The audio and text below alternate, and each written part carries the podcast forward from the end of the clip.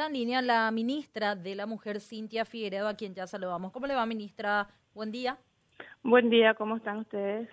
Muy bien. Muy bien, muy bien, gracias, ministra. A, pesar de los besares, ¿verdad? Exactamente. por, una forma de... Sí, sí, eh, eh, y está bien además encarar así las cosas en medio de circunstancias por más eh, negativas que estas sean. Pero queríamos ver qué, qué, reflexión se puede hacer. Siempre decíamos, frente a hechos de esta naturaleza, nos sensibilizamos todos, la prensa y compañía, y esa sensibilidad mayor a la habitual dura algo así como 48 horas. Eh, y después volvemos a lo nuestro y después es una cuestión cíclica que, que, se reitera y, sin embargo no avanzamos en hacerle frente a esta situación. Que, por eso te preguntaba, ¿qué, qué reflexión hace frente a esto? Bueno, la verdad que es un hecho lamentable, es un hecho en donde no queremos llegar, pero la, eh, actualmente se está dando la violencia, especialmente la violencia hacia las mujeres, eh, es un flagelo, es una es casi pandémico. Eh, no quiero cuantificar el número porque me parece que, que es muy frío, porque estamos hablando de vidas humanas, estamos hablando de una familia detrás de toda esta situación y una sociedad que se queda sumamente golpeada. Creo que debemos de reconsiderar y evaluar la situación en que estamos viviendo, La, la, la, condición de salud mental también que estamos viviendo. Es imperioso que nos sentemos todas las instituciones, sociedad civil, a, a reflexionar sobre estos temas y a ajustar todos los protocolos que se puedan ajustar de tal manera a que nosotros no solamente podamos reaccionar al momento que existe una situación, sino que más bien evitar llegar a esta situación. Eh, y eso solamente lo podemos hacer con una con educación, con diálogo y conversando en la casa, en los espacios, eh, ustedes mismos ahí en, que son un medio de comunicación y que interactúan con la ciudadanía. Sí, claro. Ahora, eh, los números ciertos, lo que señalás, suenan fríos cuando hablamos así solamente de ellos, pero es importante traerlos a colación para dimensionar la gravedad de una, de una situación y los números son preocupantes. Tengo entendido que en el mismo periodo de ocho meses que transcurrieron eh, de, este año, el año pasado hubo también, obviamente, casos de feminicidio, pero los números son inferiores. Eh, entonces, eso marca una, una tendencia eh, que lógicamente preocupa más. Y, otra estadística, y esto no, no sé si, si, si manejas, Cintia, si no, después veremos cómo avanzar para, para determinar, es, tiene que ver con los casos de violencia de género, violencia contra la mujer, eh, que después terminan en feminicidios. Eh, este es un dato más, más fino, pero que es importante porque yo no sé qué establece la ley. A lo mejor la ley ya contempla que el, agresor físico de una mujer no, no tendría por qué tener medidas alternativas a la prisión y se le da igual. O si no establece eso la legislación y a falta de, estipulaciones claras en la normativa, reciben eh, estas, estos privilegios o estas medidas alternativas a la prisión y después rompen esas medidas alternativas, como por ejemplo el arresto domiciliario, y van y le matan a la, a la mujer. Claro, la verdad que ahí hay un problema mucho más profundo, inclusive estamos hablando de espacios, de espacios para contener a tanta, a tanta gente. Y nosotros necesitamos acudir a la tecnología en este caso, ¿verdad? Que de repente puede ser no solo la, solución completa, pero sino ayudar y colaborar con esta situación. El arresto domiciliario sí ciertamente se da en la mayoría de las de las situaciones que no son respetados en muchas de ellas porque también la falta de control por la cantidad también hace es un problema, ¿verdad? O sea, imagínense que si por cada arresto domiciliario debe haber algún algún policía ahí, no vamos a quedar sin policía en plena ciudad, ¿verdad? Entonces, imposible, imposible, imposible cumplimiento eso.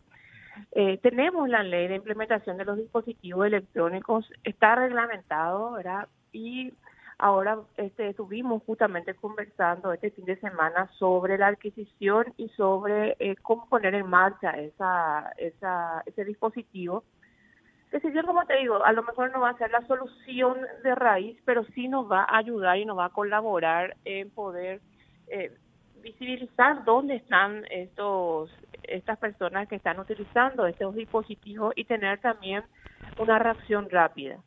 Ahora bien, eso eso eso tiene un, un presupuesto interesante porque no solamente es adquirir, sino que también es montar un, un lugar, un equipamiento, contar con recursos humanos también eh, capacitados, preparados para poder tener ese, esa reacción al momento de que ese, esa persona salga de su perímetro.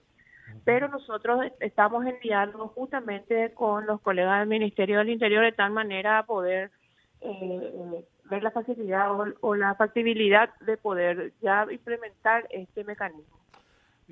una, una cuestión nomás que me parece importante claro, yo para nada estoy en contra de la, del arresto domiciliario como medida alternativa a la prisión en general.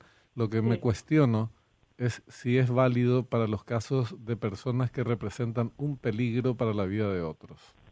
Eh, una cosa es el chorro, el, ladrón, el estafador, el que cometió otro tipo de delitos, no representa un peligro, no, no puede matar a alguien, ¿verdad? No está en su intención.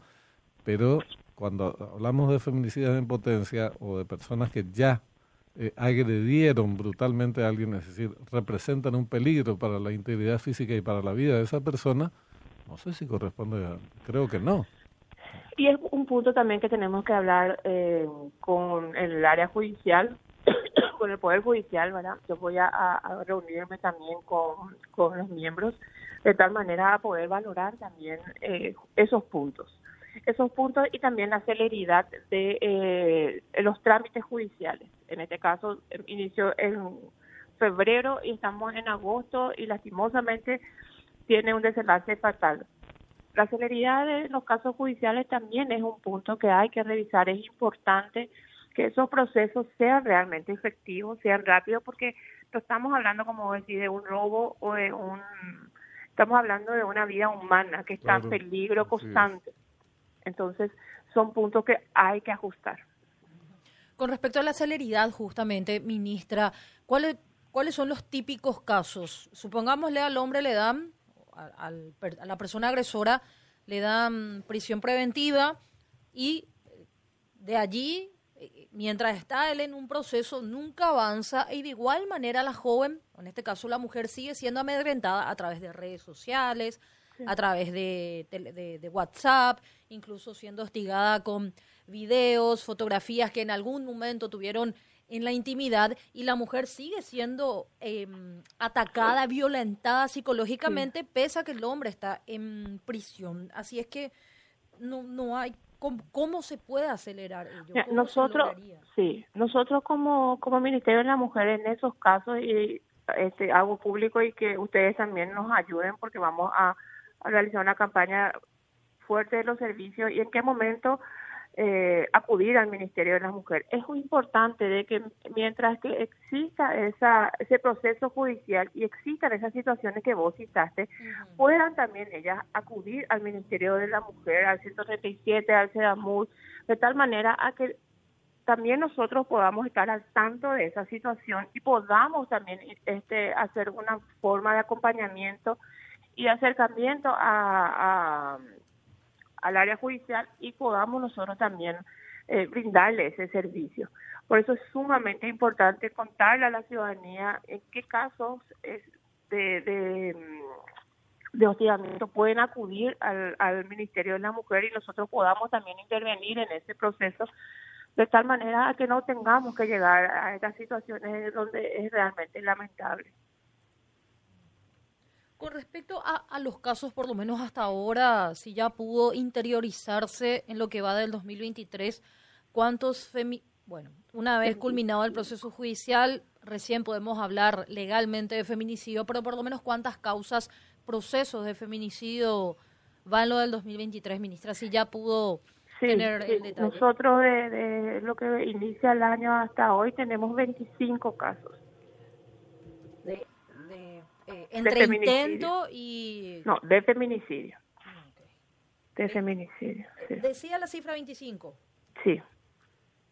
y procesos en general o eh, de violencia intrafamiliar? Eh, espérame un segundito, tengo los datos por acá. Porque, como decía también eh, Benjamín aquí, eh, son potenciales feminicidas desde que arranca con una lesión, con un golpe, con un maltrato Totalmente. verbal, físico, ya obviamente son asesinos en potencia. Sí, sí, o, pueden serlo. Eh, si vos le rompes la cara, como se dice normalmente a, una, a otra persona, y en este caso un varón a una mujer, a su vez pareja, el siguiente paso es acabar con su vida. Entonces, ese es el punto, ¿verdad? Claro, lo que lo que es importante es cuando inicia el, la violencia. ¿verdad? Cuando, cuando ya comienza a cercenarse las actividades, para que hablas con él, para que te vas con ella, porque haces esto, porque haces lo otro, porque le pusiste un me gusta en, en una de las redes sociales. Esos son signos que uno tiene que tener en cuenta de alarma. Cuando la otra persona te cercena tu libertad y te, ya sentís, te sentís vulnerable a una situación, estamos hablando ya del inicio de una violencia. Y posteriormente ya viene eh, los golpes, bueno, y lo que no queremos que llegue a, nadie, ¿verdad? Entonces es súper importante hacer campaña de educación de cuándo, eh, en qué momento inicia esto, eh, esa campaña de noviazgo sin violencia es sumamente importante. Es importante que llegue a todos los rincones del, del país también, de tal manera que desde pequeños, desde jóvenes, ya podamos identificar esa situación y sobre todo dónde acudir. Ministra, le agradecemos el contacto, éxitos y bueno, mucho trabajo muchísimo trabajo y bueno, voy a estar visitándoles a ustedes. Les pido que me, abran la puerta porque sí. eh, no debemos de cansar de, de, hablar, no debemos de cansar de contar. Yo sé que de repente cansa el, el hecho de decir, llamen al 137, acudan al Ministerio de la Mujer para asistirles, tenemos Ciudad Mujer.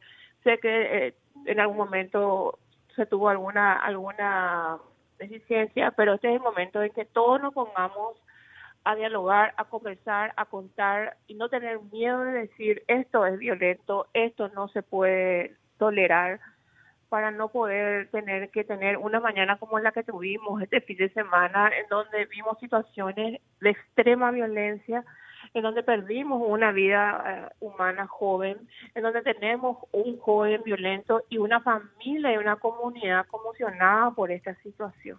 Eh, es crucial lo que decís, con mucho gusto eh, vamos a, ahondar en el tema y cuando quieras las puertas están abiertas porque somos tan atrasados en esta materia y tenemos que reconocer, es un problema que tiene nuestra sociedad, que tenemos como sociedad, que todavía existe el debate si corresponde el término feminicidio. O sea, muchos todavía se cuestionan, ¿no? ¿por qué si es lo mismo? Entonces tiene que haber homicidio, ¿verdad? Y ese tipo de despiste eh, completo de no entender cuál es el problema. O otros que por distintos prejuicios, no, no, ¿qué? Violencia de género. No, no, no, no. Mm. Eh, Así no hay que encarar la discusión. No puedo más es, bárbaro. estamos en, la, en la barbarie todavía. Sí, que no nos asusten esas, esas, esas palabras, esas cosas, porque estamos hablando de vida humana. Estamos hablando de, de que detrás de esta situación hay una familia destrozada, una comunidad, un barrio destrozado en donde nosotros nos asustamos hoy, pero después qué hacemos en los otros días. Muchas gracias por tu tiempo, Cintia, muy amable.